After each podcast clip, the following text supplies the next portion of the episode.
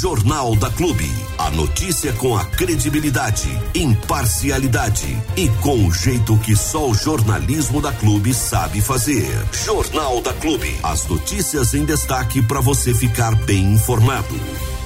Vamos começando mais uma edição do Jornal da Clube nessa manhã de sexta-feira, dia 1 de setembro de 2023. Hoje, dia da bailarina, também dia da educação física. E eu queria aproveitar para mandar um abraço hoje, ah, deixando a rivalidade de lado, né? A gente sabe que, é, o que quando é rival é rival, quando é, é hora de comemorar, é hora de comemorar. Então, é, tem que se reconhecer quando um grande clube é um grande clube, não é? Essa é a grande verdade. Quando a gente olha para os times Ah, do Brasil é e fala que o grande clube é um grande clube, a gente pensa em, em alguns nomes. E isso tem que ser reconhecido. Eu sou palmeirense, todo mundo sabe, né? Palmeirense, torcedor do Palmeiras, desde quando nasci, desde quando estava no, no ventre da minha mãe.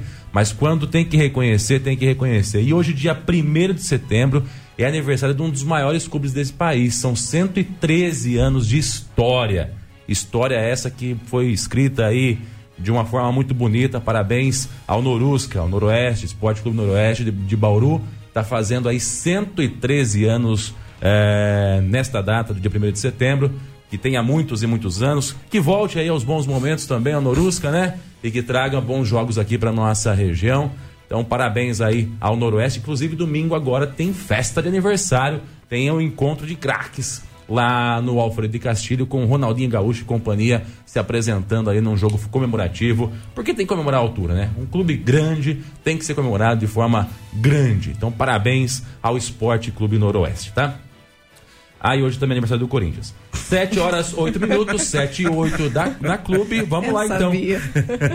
Ainda bem que não tirou Qual sarro é do São timão, Paulo. né? Ah, Bem que não. São não Paulo tira- eu sei quando é, rapaz. Não, não, aí? por causa do jogo de ontem, né? Ah, nem precisa, né? São Paulo é uma tiração de sarro na vida, é assim mesmo, né? Prima, tamo junto, prima. 7 horas 8 minutos, 7 e 8. Vamos lá então, sem perder muito mais tempo, acionar o Hora H dentro aqui do Jornal da Clube. Vamos lá. Vamos te pegar na rua ainda. A opinião crítica dos fatos. No ar, Hora H, com Ailton Medeiros. Hora H, Hora H. Bom dia, Ailton, bom dia. Grande Diego, grande Armando, Joyce, grande abraço a vocês, obrigado é, pelo espaço.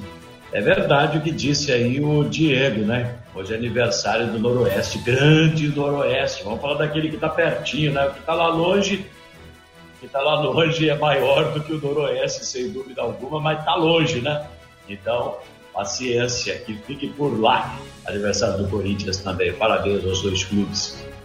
Para falar com a gente, você já sabe, utilize o WhatsApp exclusivo do Aragá 996961787. Repito, 996961787. Estava dando uma olhada aqui porção de informação. Jornalista é para-choque da sociedade, né?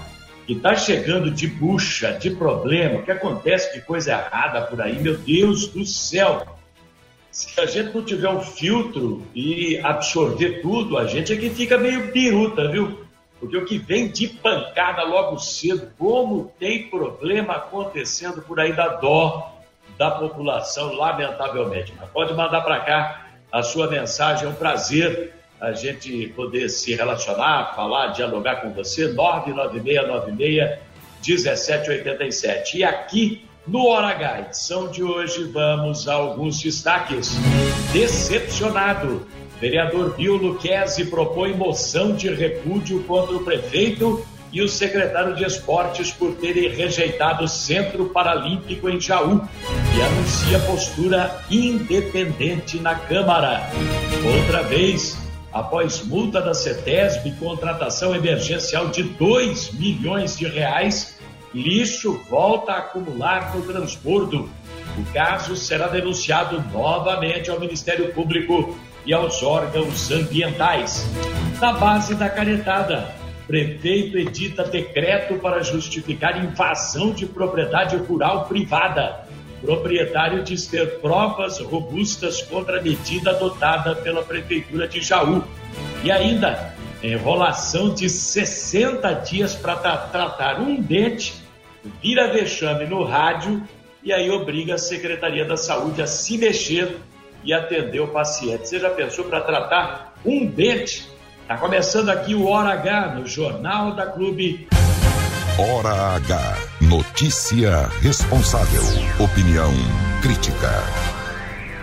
Agora são 7 horas e 11 minutos, conferindo 7 e 11 ao vivo, Hora H no Jornal da Clube. Obrigado pela audiência.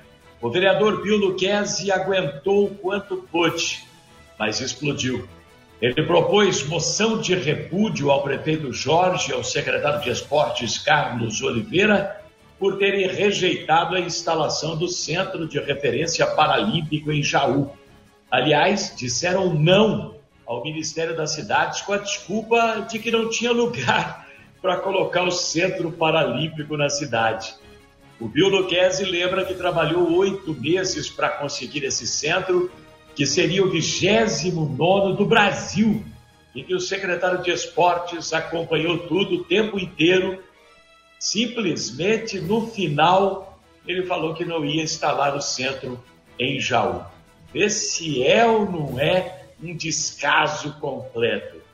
Nessa entrevista exclusiva ao Hora H, eu perguntei ao Bill Luquezzi se ele chegou a falar com o prefeito Jorge sobre isso, porque uma coisa é o secretário, outra coisa é ir no chefão de tudo, né?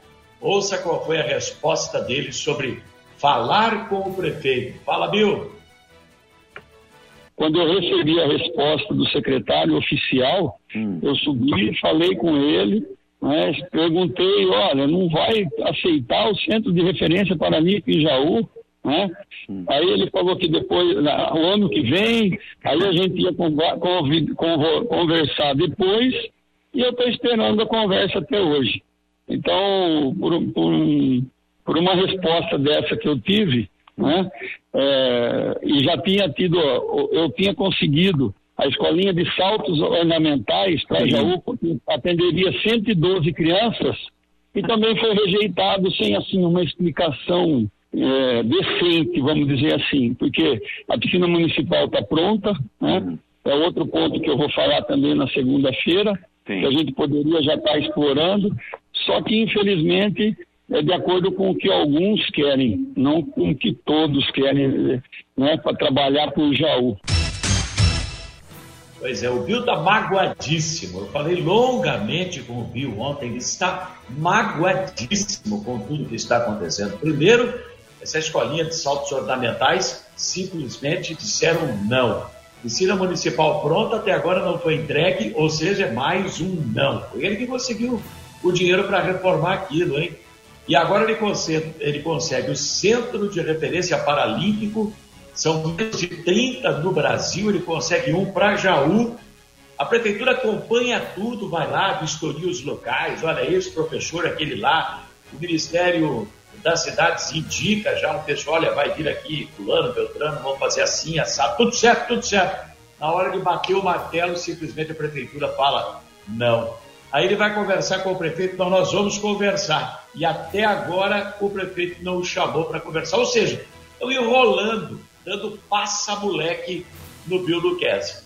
Eu perguntei para ele, bom, e aí, como é que fica? Você sempre foi governista. E agora? Ele falou, postura de independência na Câmara Municipal. Ponto. E como ele está muito magoado, ele não está tomando colherinha de mel, está mastigando abelha, eu acredito que ele vai começar a jogar com a oposição de agora em diante. Mas tá bravo, hein? Muito bravo. Essa moção de repúdio ao prefeito e ao secretário de esportes será apreciada na próxima segunda-feira na Câmara Municipal. E não adianta o pessoal falar, ah, isso é invenção da oposição. Ele é da cozinha do prefeito, pelo menos foi até agora, né? Hora cá, com Ailton Medeiros. Jornalismo com personalidade. Nós falamos diversas vezes aqui, diversas vezes, sobre a estação de transbordo do lixo em Jaú. E tem uma regra, a estação de transbordo ela não pode ficar com o lixo parado lá mais do que 24 horas, porque ele começa a, a infiltrar no solo o chorume, aquele líquido que escorre do lixo, começa a infiltrar no solo e vai contaminando o solo, um solo freático, onde tem a reserva aquífera. E aí contamina tudo, polui tudo. Então, não pode permanecer mais do que 24 horas o lixo naquele local, porque ele não é adaptado para isso. Mas, de novo, a estação de transbordo está lotada de lixo. Não adiantou fazer denúncias, tomar multa da CETESB, ter de contratar emergencialmente uma empresa para tirar o, lixo lá do local do transbordo por 2 milhões de reais. Quer dizer, a prefeitura está brincando com coisa séria. Por quê? Porque o problema voltou, está tudo amontoado de novo e será denunciado outra vez, como explica aqui o vereador Luizinho Andreto. É isso mesmo, Luizinho? Como é que é a situação? Fala aí. Eu recebi algumas informações que a situação do transbordo voltou a ter problemas com relação ao acúmulo de lixo por mais de 24 horas, que é o que o edital, inicial o edital previa, é, que o lixo poderia ficar lá, apenas 24 horas. Posterior a isso, deveria ser retirado. E depois de todo esse embrólio jurídico, de toda essa confusão, de denúncia, a princípio eu vim acompanhando, a situação estava melhorando com essa contratação emergencial, mas nos últimos dias eu recebi a informação que o acúmulo de lixo voltou ao local e por conta disso eu também já estou voltando ao local para fazer registros de imagens e, e, começar tudo de novo com as denúncias e apresentar ao Ministério Público o problema do transbordo novamente. Ou seja, de novo nós temos o problema da contaminação, da contaminação do solo, problema de é, ambiental, tudo isso outra vez no mesmo lugar. A gente estava acompanhando que a empresa, quando ela iniciou o serviço, há alguns meses atrás, é, eram várias carretas, era o carregamento contínuo de lixo, só que, de acordo com as imagens que eu recebi recentemente, a, gente vê que o lixo já voltou a se acumular no local.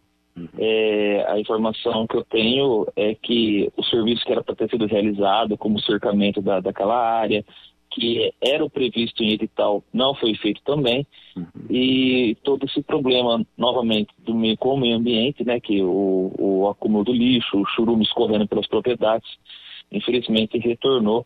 E a realidade da limpeza que a gente estava acompanhando, ela acabou frustrada novamente com a, a, atual empresa não completando o serviço. Isso, é, repito, de acordo com as imagens que eu recebi do local.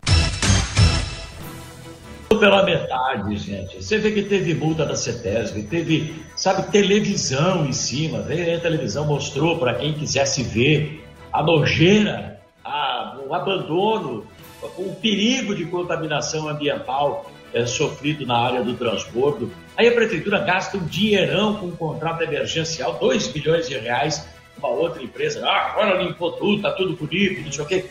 Não fez o alambrado, não tirou o lixo adequadamente, tanto que está lá acumulado outra vez, denúncia de novo em cima, sabe, é tudo pela metade. No final do ano passado, nós já estamos nos encaminhando para o final desse ano aqui. Final do ano passado, o governo do estado pagou o recapeamento de algumas avenidas da cidade, a Frederico e Alfeu Fabres. Sobrou para a prefeitura isso porque a prefeitura fez questão de dizer: deixa que isso eu vou fazer, porque estava no pacote fazer a sinalização é, de solo das avenidas. A prefeitura não aceitou, falou: não, não, não, não, deixa que nós não fez até hoje. O prolongamento da Avenida Totó Pacheco entre o Hospital da Unimed e a Unoeste Levou dois anos para a prefeitura fazer, com dinheiro dado pelo governo do estado, com um projeto dado por um empresário da cidade. A prefeitura levou dois anos para fazer 700 metros de asfalto e não conseguiu fazer a sinalização ainda. É tudo pela metade no governo do Jorge. É um desastre. Ah, é mentira. Mentira. As provas são incontestáveis. Pensa que acabou? e tem mais. Contra a verdade não há argumento. Hora H com Ailton Medeiros. Jornalismo com credibilidade. Muito bem, agora são 7 horas e 24 minutos, 7 e 24 aqui no Hora H. Acabo de receber uma fotografia agora pessoal do residencial Pregalvão, nos altos da cidade, em Jaú, mandando essa foto aqui, ó. Vai dar para ver certinho. Opa, para cá aí. Tá vendo? Tá vendo? É uma igreja. Mas na verdade, essa igreja aí é onde funciona o posto de saúde no, no, no Frei Galvão, no residencial Frei Galvão, no, no, nos altos da cidade em Jaú. A prefeitura, com três anos do atual mandato, não conseguiu fazer um postinho de saúde. Pega a igreja e improvisa duas, três vezes por semana um posto de saúde no local. E a prefeitura garante que a partir das sete da manhã está aberta. Essa foto foi mandada agora, 7h25. População do lado de fora. Tem mães com crianças, mães sentadas no chão, com crianças no colo. Está aqui a fotografia, meu Deus do céu. Mães com crianças no colo. Olha aqui, ó esperando atendimento lá no postinho do Frei Galvão. Aí, ó, as mães sentadas no chão, esperando abrir o postinho a essa hora, estão lá desde 6 horas da manhã. É uma pouca vergonha, o prefeito tem dinheiro para se tratar onde ele quiser, do Einstein, é, da França, é, onde ele bem entender. E ele acha que todo mundo é igual. Não é, prefeito, o povo é esse aí, ó. Meu Deus do céu, tá? me, me revolta profundamente isso. Acabar a semana assim é para dar indigestão. Inacreditável, mas a prefeitura de Jaú teve a caraça de pau de baixar um decreto no mês de abril para justificar uma invasão de propriedade rural particular em fevereiro. Pelo jeito, achava que ia passar batido, até indeferiu o pedido dos donos da terra para regularizar a situação, mas a administração achou para a cabeça, viu, como se diz popularmente. O engenheiro e professor universitário Gabriel Criscuolo, um dos donos do sítio Ave Maria, invadido pela prefeitura, que chegou a arrancar parte da cana que estava plantada, arrebentou a cerca, jogou lixo dentro da propriedade, alegando que era para acomodar a estrada que passa ao lado da propriedade, né? que a estrada era mais larga, que no passado a propriedade invadiu a estrada. Bom, o Gabriel, que é um dos donos do sítio, falou com exclusividade para o Aragá. Ele disse que tem prova suficiente de que a prefeitura está errada, que há décadas a estrada desse jeito nunca mudou. E aí, Gabriel, fala. Então, Medeiros, a gente tem um conjunto de provas assim, bem robusto, com imagens aéreas e imagens de satélite de mais de 20 anos, que corroboram a nossa versão, que a estrada não mudou. A gente, nossa, a plantação não avançou a estrada, a estrada sempre teve aquela largura. É, apesar disso, a prefeitura a, tende a abrir a estrada apenas do nosso lado. Nós toparíamos abrir a estrada desde que abrisse metade para o nosso lado, metade para o vizinho, mas a prefeitura não quer mexer com o vizinho, pois o vizinho ele tem muito, muita influência na cidade, né? E a prefeitura não, não mexe com ele. Tanto que a gente pode ver nas imagens que nem a cerca do vizinho foi mexida. Isso é uma coisa que nos assusta. É uma coisa assim que que nos deixa acuados. Será que o quem tem menos tem que pagar mais sempre? E apesar de ter um conjunto de provas bem robusto, bem feito, é, com pessoas que corroboram a nossa versão, imagens, tudo, eu fui acusado de denunciação caluniosa pela prefeitura. Então é uma maneira de coibir, é uma maneira de deixar a gente acuado, é a margem da lei. Nós não gostamos disso, vamos continuar indo para cima, não, não vamos liberar um centímetro quadrado da nossa terra que não seja assim, por uma desapropriação com base legal, com indenização, porque terra é muito difícil de conquistar, é muito difícil de conseguir. Para qualquer pessoa com síndrome de rei querer tirar na base da canetada.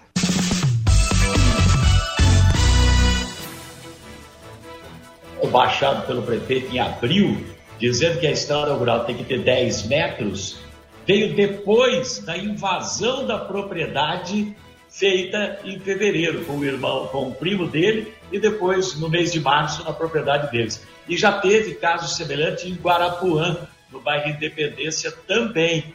Olha que absurdo, quer dizer, a prefeitura está fazendo isso em tudo quanto é lugar, simplesmente mete a máquina, derruba os marcos que delimitam as propriedades, arrebenta cerca, invade, faz o que bem entende. Lá em Guarapuã, soterraram uma mina, e o povo pegava água lá há mais de 100 anos que ela era conhecida, essa mina. Eles acham que mandam na cidade, tudo que não tem autoridade em Jaú para tomar providência contra eles. Pelo menos não apareceu até agora. Como eu tenho compromisso de sexta-feira de entregar o programa às sete e meia pontualmente, eu ia colocar aqui o caso do senhor Valdir Valenzola, que precisava obturar um dente. Eu ia rolando o senhor Valdir, estavam, há mais de 60 dias. E iam empurrar para frente ainda mal um pouco. Ele reclamou com a gente no rádio, e no dia seguinte à reclamação no rádio, ajeitaram a situação, conseguiram o tratamento. Uma obturação no dente que ele fez ontem porque ele vai fazer hoje, enfim, mas no sul. É, então, resolvido o problema depois de reclamar. Uma obturação, uma obturação de dente. Tem que chegar no rádio, rapaz. Eu nunca vi um negócio desse acontecendo em Jaú. É absurdo, absurdo, absurdo, inacreditável o que está acontecendo.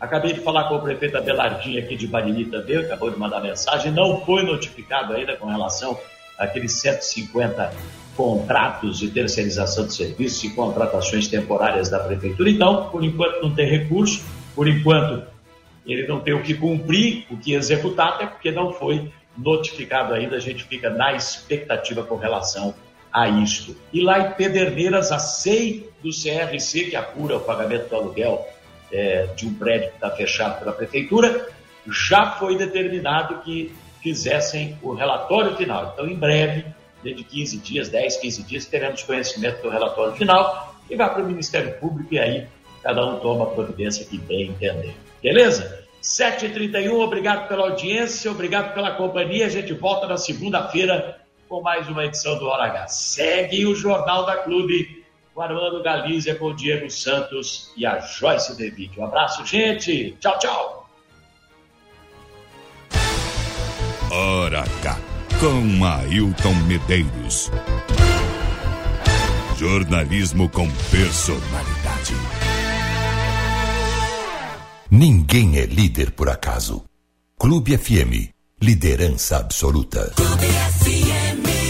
Você é nova. É novo por aqui. Primeira vez que escuta a gente? Então, prazer. Muito prazer em te conhecer. Você está. Você está na melhor.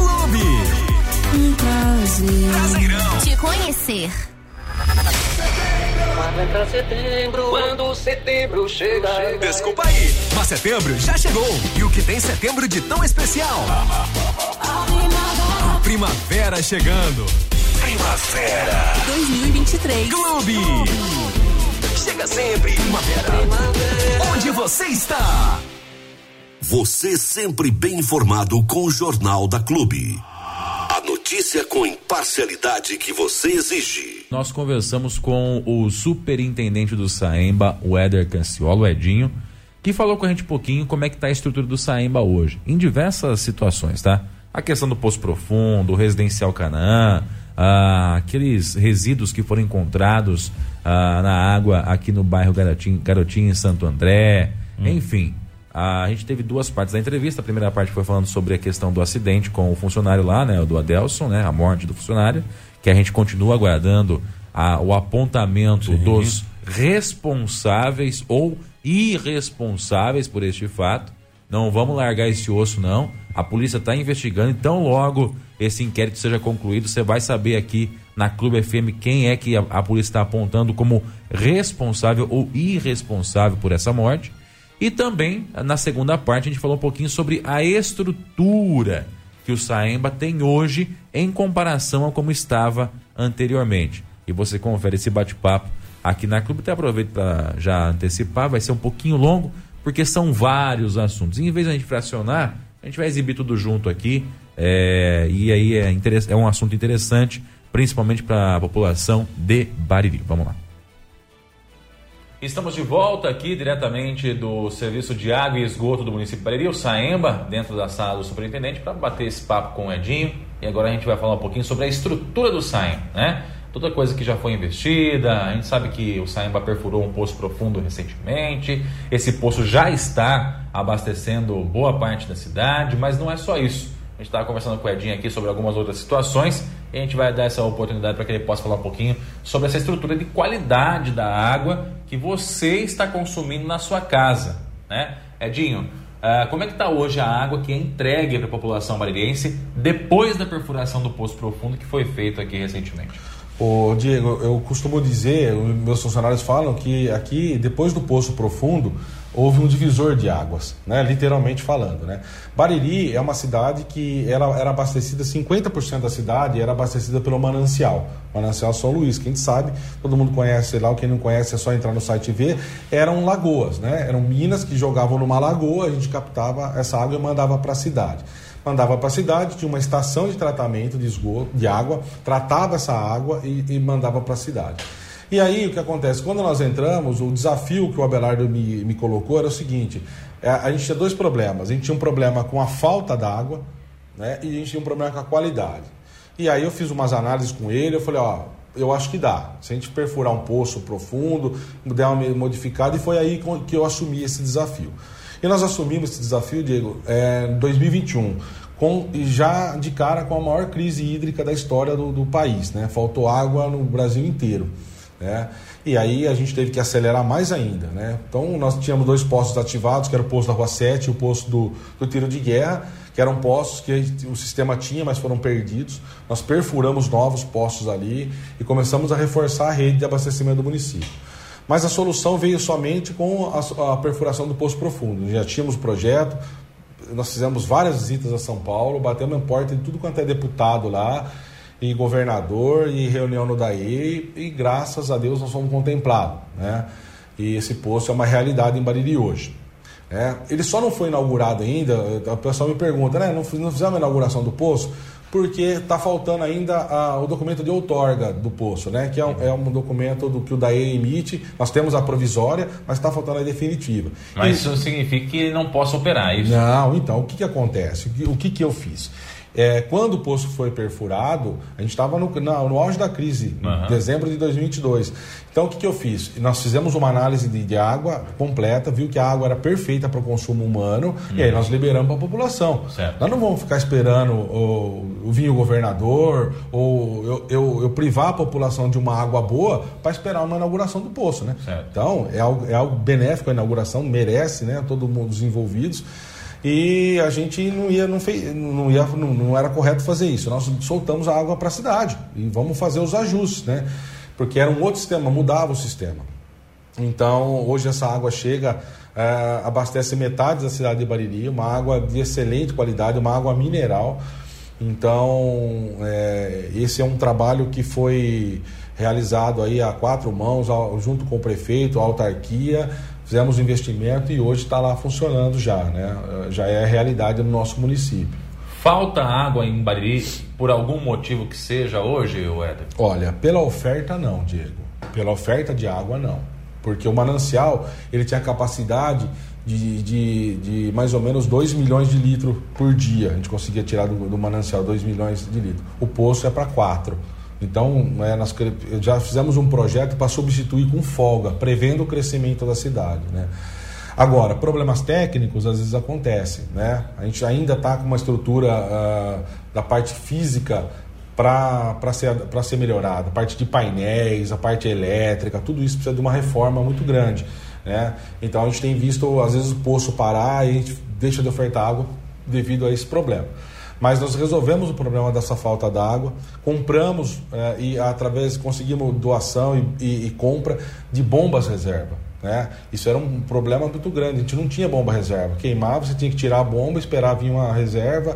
E hoje nós temos hoje bomba reserva para todos os postos da cidade. Sim. Né? que e é, é, assim é mecânico isso né? A gente não sabe quando ela vai parar é igual uma bateria de carro. Você está andando tudo bem você para do mercado você vai dar parte não pega mais né? ela morre do dia para a noite. Uhum. o que a gente tem que ter é a, a, capacidade de fazer essa substituição rápida e ter os equipamentos à disposição. Porque a gente sabe que quando mais aperta a crise esses equipamentos somem todo mundo compra né? Desde a iniciativa privada quanto ao poder público. E isso está resolvido. O outro problema que nós tínhamos, Diego, era a qualidade da água. Né? Por quê? Porque no manancial era um sistema que a gente não controlava. Você não tinha controle sobre o manancial. Ou seja, quando chovia, a água ficava barrenta, porque a água ficava turva, igual no lago. Se você passar depois de uma chuva no lago, você vê que ele fica cor de chocolate. E aí a nossa estação de tratamento é uma estação que fazia mais de 10 anos que ela estava sem condições de tratar a água. Ela só fazia o mínimo do mínimo. O né? básico. Só tirava o grosso, vamos falar assim, e disponibilizava a água. Então, se a água estava vindo suja da lagoa, ela, ela chegava suja na casa das pessoas. Né? Então, é, e quando você tinha um período de seca, que você não tinha essa questão de, da, da, da água estar tá suja, você era obrigado a sugar até o fundo da lagoa. Daí você tinha, puxava detrito, puxava capim, puxava de tudo lá, não tinha jeito. Porque você não tinha outra água para ofertar. Então, é, essas duas questões hoje foram resolvidas, né? Graças Então, ao trabalho. o manancial não é usado para nada hoje. Não, o manancial é uma Para reserva. nada que eu digo para captação da água e oferta para a população, não. Não, não. Nenhuma pessoa é abastecida pelo manancial Não, hoje. hoje não. Desde dezembro de 2022, né? Às vezes a gente liga uma vez na semana, mas no período que não fornece água só para poder manter toda aquela estrutura em funcionamento. Certo. Mas está desativado o manancial para o fornecimento de água hoje. Tem a equipe, porque ainda no poder público a gente tem uma uma estrutura de cargos eh, fixas, entendeu? Então são os operadores de manancial, né, de bomba e tudo mais. Eles têm que permanecer ali, né, nessa função, até a gente não conseguir readequar isso aí. Mas eles continuam lá fazendo a manutenção, cuidando, para que se a gente tem alguma dificuldade, a gente tenha condições de usar. Né? Existe algumas, alguma, o prefeito tem uma ideia de transformar aquilo num polo ecológico, né? Para que as escolas possam visitar, entender e tudo mais. Ô Edinho, nós temos outros dois pontos da cidade que apresentaram problema recentemente. Um deles é o residencial Canaã, né, que apareceu aquela água barrenta, não sei se era ferrugem, se era barro, foi feita a limpeza por parte do Saemba, mas voltou a apresentar recentemente de novo uma água de cor diferente, uma coloração diferente. O que acontece no, no Canaã? Canaã é o seguinte, foi um poço perfurado em 2015. Né? E, e assim, hoje, para você ter uma ideia, tem 20 residências que consomem água no, no, no- no Jardim Canaã. É um sistema fechado. Eu não consigo ofertar outra água para aquela região, porque fica isolado. E o que, que acontece? Como o poço ficou muito tempo parado, ficou mais de 5 anos, sei, quase 6 anos parado, O Canaã não é interligado com nenhum poço aqui da cidade. Nenhum é poço. só com aquele lá. Você imagina, quando toda a gente tem essa preocupação, né, pelo menos na nossa gestão, de quando vai aprovar um loteamento, é, ter uma fonte, uma, uma fonte segunda de água. Você tem um poço, mas se de repente der problema nesse, eu consigo virar um registro e abastecer por algum outro lado, né? Mesmo que a água venha fraca, alguma coisa, mas você não diminui a oferta, você tem a oferta. E no Canaã isso não aconteceu. É um bairro isolado, a cidade está do outro lado da pista, inclusive. E o que, que acontece? É um poço que foi perfurado em 2015 e ele ficou quase cinco anos parado. Você imagina uma estrutura de ferro parado lá num poço. que- E aí o que acontece? Agora começou-se a movimentar. De um ano para cá começou a movimentar o poço.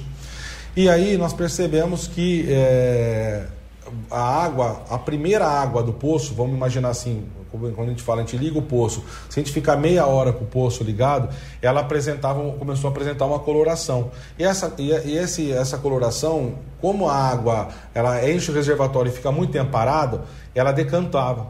E assim como ela decantava no reservatório, ela decantava na residência das pessoas. Né?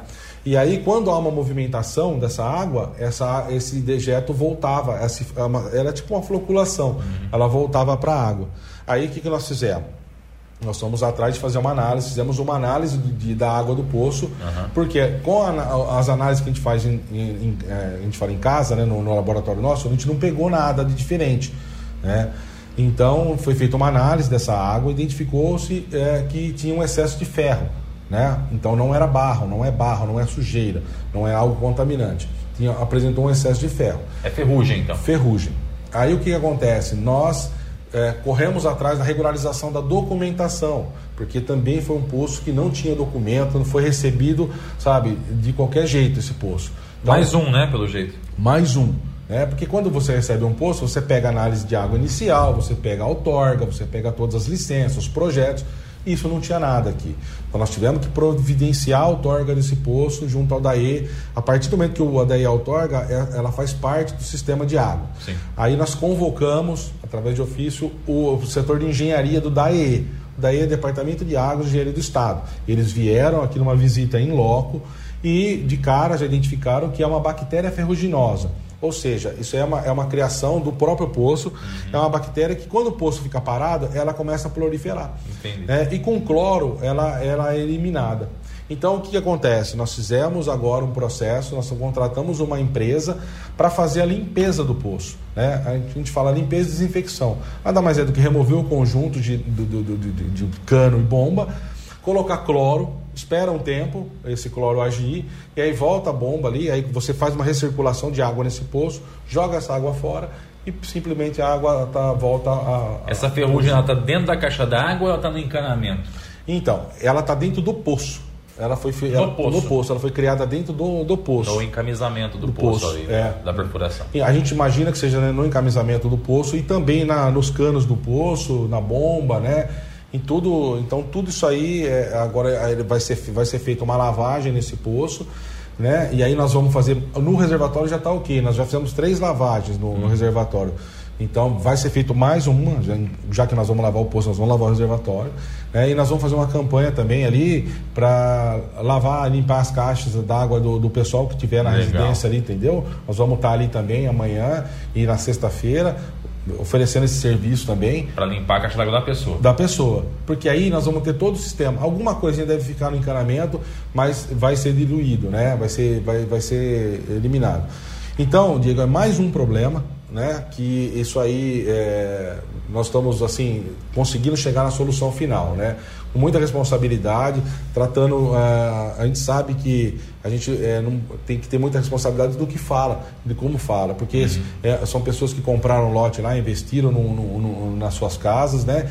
E que por notícias ah, falsas ou, ou, ou- ou fake, essas fake news, né? Acabam depreciando o imóvel dessas pessoas, a situação. E nós estamos muito atentos a essa situação. Então hoje a documentação está toda regulamentada e nós vamos dar da- estamos próximo do fim aí dessa situação. É uma situação que, pela característica do poço, a cada seis meses vai ter que fazer uma intervenção, mas aí é lógico que numa escala menor, é colocando cloro, deixa ele bater e aí depois faz a limpeza dele. Nós já fomos orientados pelo DAE como fazer, né? Então, é assim, não é nada ah, ah, que, não, que, que a gente não consiga resolver esse problema. Fiquei com, um pouco preocupado que se o posto tivesse condenado, aí sim a gente ia- teria uma outra dificuldade em promover uma- como chegaria a água ali. Aham. Nós tentamos trazer a água do polo industrial até ali, a gente já, já- tinha até os encanamentos, tudo, mas o proprietário não permitiu que a gente atravessasse ali, ter uma, uma gleba de terra ali para poder servir. Então, aí nós partimos para o plano, voltamos sempre trabalhando com duas frentes, né?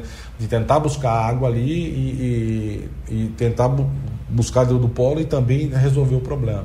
Mas tá Edinho, próximo. do outro lado da cidade tem o bairro Santo André também, que foi apresentado problema recentemente aí, na caixa d'água das pessoas, com aquela. parecia um floco branco, não sei o que, que é aquilo, como é que chama, aquele, aquele resíduo no fundo da caixa d'água. O que, que é aquilo?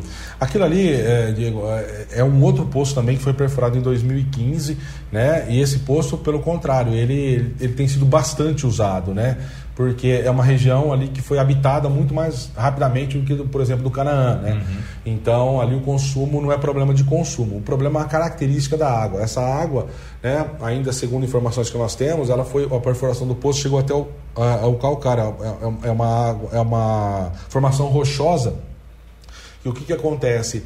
É, é uma água que fica tipo salobra, né? Quem já foi para Ibitinga ou para regiões ali de Lins conhece esse tipo de água. Ela é uma água mais lisa, né? E é uma característica mineral dessa água. E esse calcário, esse cálcio aí, quando ele sobe e ele entra em contato com o ar, ele se solidifica, né? Então, se ele fica muito tempo parado ou quando ele aquece, quando a temperatura é muito maior, ele solidifica mais rápido. Então, mas não que a água não seja própria para consumo. Essa água é uma água própria para consumo, mas é uma característica da água. Agora nós encomendamos um- uma análise de água, já foi feita a coleta, já foi, é, nós estamos só aguardando o resultado dessa análise dessa água. Que essa análise ela, ela, ela completa, ela contempla mais de 80 é, é, produtos que podem ter na água, desde agrotóxico até material pesado, tudo. E aí nós estamos aguardando chegar para a gente ver se de repente é, ela está dentro dos níveis que, de aceitação para o consumo humano, né, para a própria, ou se ela está fora. Se ela estiver fora, alguma ação tem que ser tomada. Né? Eu não sei se existe algum equipamento que possa filtrar isso e reduzir, ou se de repente vai ter que ser perfurado um novo poço. Mas nós já estamos buscando a solução disso também. É potável a água lá? Potável. A água, a água é feita análise é, pela, pela, pelo Saemba que nós dosamos cloro e flúor. E é feito todo mês a análise pelo Instituto Adolf Lutz, né? onde a Vigilância Sanitária faz a coleta e envia e traz o resultado para a gente da, dessa, dessa análise. A análise deles é a análise mais completa. Né? E agora nós encomendamos a mais top de todas, aquelas análises lá que pega tudo, né? para a gente ter referência e parâmetro. Né? Não só desse poço, como de todos os postos, os da cidade. Nós encomendamos essa análise né? E agora nós estamos aguardando chegar o resultado para poder disponibilizar essas informações para a população, né? Nós estamos falando com o Eder Cassiola, superintendente do SAEMBA, o Serviço de Água e Esgoto do município de Bairi. O Edinho, antes da gente finalizar o nosso bate-papo, a gente tinha outros assuntos para abordar, mas infelizmente o tempo é curto. Eu queria finalizar com você falando um pouquinho das contas de 2021. Inclusive o SAEMBA né, foi alvo de uma SEI na Câmara é, no ano passado que analisou as contas de 2021 do Saemba, a forma como era feita a contratação, a compra de produtos, de materiais, enfim, foi feita uma análise nessas contas lá no ano passado por parte da Câmara Municipal. E o Tribunal de Contas também fez essa análise, como é padrão, né? As contas da autarquia e da prefeitura, o Tribunal de Contas faz análise. E a, o resultado foi que a, as contas de 2021 do Saemba vieram aprovadas pelo Tribunal de Contas. Como é que vocês receberam essa informação, Edinho? Então, Diego, a gente já esperava né, a aprovação da, dessas contas, né? E a gente é, veio o relatório aprovando as contas é, com ressalvas, né? A, a, porque é, é, o, é, o, papel do Tribunal de Contas apontar onde pode ter ó, os sinais de alerta, né? Eles alertaram sobre a, o valor de tarifa, abaixo o poder de arrecadação do SAEMBA e outras análises, né? E nós já conseguimos demonstrar a mudança na, na no, no, comportamento, na forma, né? Para você ter uma ideia, exige-se, a gente volta a falar de estrutura, né? Exigiu-se é, do Saemba uma estrutura que, de, de para fazer licitação. Para você fazer licitação, você precisa de um departamento, você precisa de uma estrutura. Né? E o Saemba nunca teve. A gente não tinha ninguém que especialista em licitação, um pregoeiro, entendeu? Que, faz, que fizesse a licitação.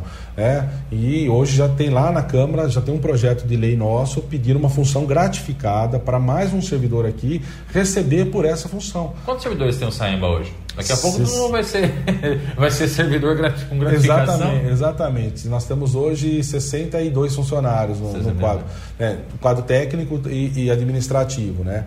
E a gente tem o que? É, nós estamos buscando criar toda essa estrutura, mesmo com a estrutura que nós temos hoje, nós já mudamos todo o panorama né, de, compras aqui da, da, autarquia. Né? A gente ficou, ah, na época, discutindo simplesmente, Diego, a gente não é contra a investigação ou o trabalho da Câmara. Né? A Câmara está lá para isso, para fazer essa investigação. Né? A gente só apontava naquele momento que a investigação para ela ser é, é, mais frutífera, ela devia ter sido aberta a, a, um período maior. Não pegar só o nosso ano de 2021, né? mas pegasse cinco anos. Né? Aí ia ficar claro para a Câmara, tanto para a Câmara, para a promotoria, o tribunal já sabia que isso era uma prática aqui dentro da autarquia. A forma com que se comprava, esse possível fracionamento sempre ocorreu. Né? Talvez até por falta dessa estrutura, por, por falta de gente qualificada, de orientação entendeu? Então não era um, não foi um ato é, doloso ou criminoso, não foi algo que a nossa gestão veio e implantou. Falou, não, a partir de agora vocês param de comprar com licitação, vamos comprar tudo sem licitação, vamos fracionar, vamos fazer dispensa. Pelo contrário, o que nós falamos naquele momento para os vereadores, que nós tivemos contato, é que isso sempre ocorreu aqui. E que se estava errado, a gente estava aqui para corrigir. Né? E que é, e volta na, na, resposta do Tribunal de Contas dizendo que ele não encontrou a malversação do dinheiro público. Ou seja, não teve crime, né? não teve, a gente não cometeu nenhum ilícito. O que teve é o quê? Foi uma falta de estrutura que não tinha aqui. Não, você não tinha um pregoeiro. Hoje, todas as licitações, nós estamos. Uh, nós saímos um patamar que o Saimba fazia duas ou três licitações por ano. Entendeu? Hoje nós fazemos acho que 19 ou 20, já estamos nesse patamar. É, nós estamos hoje com quase 60% das compras do Saemba dentro do, do, do, da licitação, da modalidade. E as outras que estão fora não estão erradas, mas que a lei permite que se faça dessa forma, né? Até pela, pelo, pelo volume e tudo mais. Mas assim, é mais, uma, é mais um setor, uh, Diego, que nós estamos estruturando. Né? Então nós temos órgãos de, de, de, de controle fiscalizando a autarquia. Você tem o Tribunal de Contas, tem o Ministério Público, você tem é, a, o, o próprio Aldesp. Então você tem várias, várias a- a- a- tribunais aí, várias instâncias in- investigando e acompanhando, né? E mesmo com nossa estrutura deficitária, a gente vem conseguindo dar resultado. Nós fizemos uma primeira licitação no ano passado dos materiais hidráulicos, que foi alvo do, do apontamento. Nós, nesse momento, para você construir toda essa a primeira licitação é complicado, porque você tem que fazer termo de referência de cada item e tudo mais, né? Porque se você não fechar bem o termo de referência, a licitação era uma faca de dois gumes. Por quê? Você pode comprar um material de péssima qualidade. E aí eu tenho que enterrar esse material. E aí ele vai dar problema, ele vai trincar a tua casa, ele vai acabar com. Eu vou ter que refazer. Então tudo isso tem, tem que ter muito cuidado né, para ser feito. Você, às vezes você faz uma licitação, é, quando nós- a primeira vez nós contratamos, pegamos o velho da rosca e o pessoal não tinha condições de usar, enrolava no dedo, entendeu? Então, tudo isso a gente veio construindo. Na primeira que nós fizemos, nós desenvolvemos 80 itens. Esse ano nós fizemos a segunda, que finalizou na semana passada, foi 150 itens. Já, então 95% dos, dos materiais hidráulicos já são licitados hoje. Né? E assim fizemos com tudo, fizemos com oficina mecânica, nós fizemos com materiais de alvenaria, nós fizemos com tudo que pôde ser feito a licitação aí, hoje já tem, já tem sido apontado, né? Mas é assim, Diego, a gente vem, vem evoluindo a cada dia na administração da autarquia. E não tenho dúvida que nós vamos conseguir entregar muito melhor do que a gente pegou a autarquia. Éder, obrigado pela sua participação, obrigado por receber nossa reportagem aqui na sua na autarquia, né, na sua sala para bater esse papo com a gente. E se você quiser acrescentar algum assunto, fica à vontade. Não, eu só gostaria de, de assim, é, de, de, de colocar aqui, assim, não tem faltado esforço da equipe do Saemba, né? Mesmo sem estrutura, mesmo sem salário ideal, quando nós entramos aqui, o, o encanador estava recebendo, eh, na virada do ano, ia ficar recebendo menos do que um salário mínimo, né?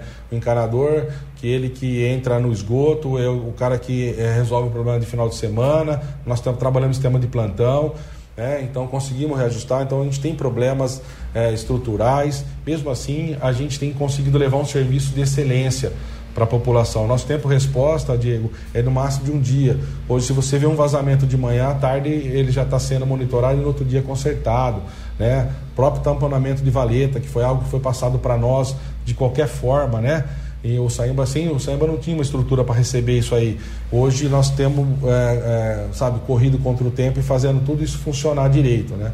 Então é uma luta árdua e a gente pede é, um pouco mais de carinho e respeito com a autarquia, porque todos dependemos dessa autarquia, né? É uma autarquia, é uma autarquia que vem melhorando a cada ano, vem, vem, vendo, vem atingindo índices. E eu falo, a gente faz tudo isso, Diego, tendo o valor de tarifa um terço do valor da Sabesp entendeu? Então eu falo que a gente é, é, algo que a gente vai ter que rever também, porque não é possível entregar um serviço do padrão Sabesp com a tarifa do Saemba. Entendeu? A gente precisa definir o que, que a gente quer para o nosso município. A gente quer um serviço de qualidade, mas a gente tem que ter algo. O, o, o, esse serviço custa. É, nós estamos falando de criação de cargo de engenheiro, nós precisamos de um técnico no nosso trabalho, precisa ter gente capacitada na licitação, nós precisamos comprar veículos novos, nós precisamos investir na cidade, né? comprar bomba, comprar isso e aquilo. Então, é, a, todas as nossas contas estão abertas, né? E tudo que tem aqui, eu tenho condições de conversar com qualquer munícipe que tiver alguma informação, que precisar de algum esclarecimento, nós estamos aqui à disposição, né? Tomando, assim, a gente empresta a, a, a, nossa força, a nossa capacidade de administração para absorver todo, todas essas pancadas que a gente toma, né? que não são poucas, né? Porque o trabalho aparece muito pouco, né?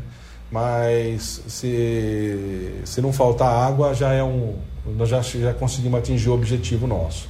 Legal, obrigado mais uma vez ao Edinho pela participação. A você que comprou pelo Facebook, nosso muito obrigado. Você também que ouviu pelo 5,7, o nosso muito obrigado. E até a próxima. Perdeu algum momento dessa entrevista aqui? Volta um pouquinho, daqui a pouco vai estar disponível na íntegra na linha do tempo. Um forte abraço e até a próxima. Valeu. Sexta-feira, sexta-feira, sexta-feira, o fim de semana já começou na Clube.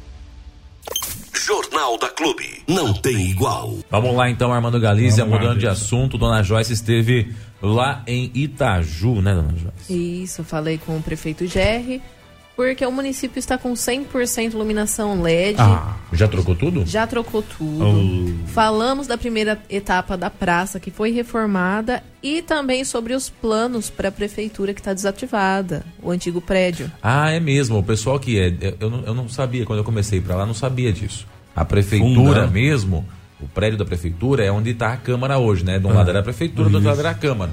E aí teve que ser desativado por conta de uma questão estrutural lá, É, né? é, tá fundando. E eles foram, mudaram lá pra biblioteca, eu não sabia. Sim, sim, sim, sim. E, e aí eles estão querendo restaurar a Isso, original. o pessoal tem cobrado e o Jerry trouxe aí o que, que vai acontecer. Legal. O que, que vai acontecer? Vamos saber agora. É já. Um olá para você que acompanha a Clube pelas redes sociais ou sintonizado no 100,7. Hoje estou aqui em Itaju, que é a primeira cidade 100% LED, mas quem vai falar a respeito disso com a gente é o prefeito Gerry. Prefeito, por que essa grande mudança e sendo aí a primeira cidade? Um grande abraço a todos os ouvintes da Clube. Né? É um prazer estar com vocês aqui. Ah, sim, é, nós estamos concluindo agora 100% da iluminação LED no município. Né? Ano passado a gente teve uma parte, ficou então acho que 30% para concluir, e exatamente essa semana aqui estamos concluindo ah, 100%. Né? Isso gera economia, a cidade é um outro aspecto, a iluminação fica diferenciada. Antes era aquela eh, vapor de sódio, né, que era uma iluminação meio amarelada, envelhecida. Hoje é aquela claridade que dá diferencial para o nosso município, né? As pessoas mesmo que vêm de fora, os próprios munícipes, agradecem muito pela claridade que está para fazer uma caminhada à noite, para rodar à noite, né? A nossa, ah, o pessoal que vai aqui na, na nossa praça central aqui, né? eh, Usar o- o- os trailers aqui para acha a claridade que ficou muito bom. Então, estamos concluindo 100%. Isso gera o quê? Economia, depois que a gente vai ver junto com a CPFL, economia de recursos, né, que é gasto antes com vapor de sódio, com a iluminação de LED vai ser uma economia muito melhor. Então, graças a Deus, concluindo mais essa etapa. Prefeito, em torno de quanto tempo demorou, mais ou menos, para fazer essa, essa, essa mudança? Ah, Olha, praticamente essa última etapa deu, acho que em 15 dias, praticamente, né? Foi feita a licitação, a empresa ganhou, 15 dias concluiu essa última etapa, né? Ah, ah, as etapas de troca são até rápidas, né? Ou seja, ano passado mesmo, no te- ah, a parte que a gente concluiu, demorou uma base de 30 dias. 30 dias praticamente toda a cidade estava concluída. Agora essa última etapa, 15 dias já deu para concluir todas. Então não é difícil. Quem quer faz. Sim, tem que ter um trabalho ali, né? Tem que ter o foco. Graças a Deus a gente tem, eh, gerando o quê? Eh, tanto quando eu falei assim de veículos, tudo, né? Que tem que ter economia, veículos novos não gera custo, né? Em oficina, aqui na parte da iluminação é a mesma coisa, ou seja, você muda, né? Eh, né, ou seja, o vapor de sódio para o LED e gera o que? A economia, que isso daí para os cofres públicos é muito importante. E como quem quer fazer consegue, vai atrás e faz. Aqui também tem outras obras que estão aí para começar ou em andamento. O prefeito também vai falar um pouquinho a respeito delas para a gente. É, na, última vez, na última visita que eu fiz aqui, nós comentamos a respeito da primeira fase da obra na praça. Essa primeira fa- fase já foi concluída. Total, isso, né? A praça foi trocada porque era uma praça desde 1957, né? Ah, troca é, é piso é pedra portuguesa, né? Então concluímos essa primeira etapa, né? Junto com os banheiros públicos que da praça que foram totalmente reformados, graças a Deus ficaram ótimos, né? A praça ficou muito bonita. Agora na segunda etapa mais para frente é a parte da iluminação e paisagismo que também vamos fazer, né? Ou seja, a praça dentro de um pensamento que eu quero para o nosso município, né, é uma etapa que vai ser assim crucial para nós. A gente pensa em futuramente ter o, o município de interesse turístico, né, junto com o governo do estado. Dentro dessas etapas é algo que vem muito a calhar, né? Ou seja, essa primeira etapa da troca, vocês mesmos ouvintes querendo vir aqui no nosso município, eh, conhecer a nossa praça, temos aqui os nossos quiosques a- ali na praça central. Vocês podem vir, utilizar, comer um lanche no Sérgio, né, nos outros eh, trailers que tem lá, viu? Utilizar muito isso daí, tá bom? Mas é muito importante sim. Então, essa primeira etapa concluída, graças a Deus. E essas pequenas obras, pequenas não, grandes obras, né, mais pontuais, elas não trazem só benefício para que a cidade fique bonita, então ela ajuda na economia, ajuda os, próximos, os próprios munícipes. Exato, isso mesmo, para você ver. Temos agora aqui, em breve, já o projeto pronto, né, a reforma do nosso centro de saúde. Né? Uma reforma com recurso que um deputado nos forneceu, o Bertaioli. Né? Então, é uma reforma que uh, vai ser muito boa para o nosso município, ou seja, uma coisa enquadrando com a outra. Né? Veículos, o prédio reformado, né? toda a área de informática reformada, né? É, tendo em vista do que eu quero para o município, coisas novas, tudo, tá aí. O município em breve abrindo uma licitação para a reforma do nosso centro de saúde. Agora, prefeito, e a respeito da prefeitura, que até o pessoal, o, o, as, as próprias pessoas aqui de Itaju têm comentado a respeito. Como que está o andamento disso aí? Tá indo bem, viu? É, é, é o que eu falo. Uh, até é engraçado que as pessoas, quando vêm aqui, colocam ali no Google, acaba parando lá no, na prefeitura antiga. Lá é um prédio que já está há vários anos, né? Abandonado, né? Eu acho que há sete, oito anos. E agora é, é, a gente precisa o quê? Entrar com uma etapa que, inclusive, já já estou vendo, né? Já foi feito um projeto para reforma da estrutura dela, né? Porque primeiro a gente tem que colocar a reforma da estrutura, contratei uma empresa, ela verificou tem condições de reformar essa estrutura para depois a gente fazer o, pro, o, o, o, projeto arquitetônico dela, reformar toda a parte de câmara, de prefeitura, né?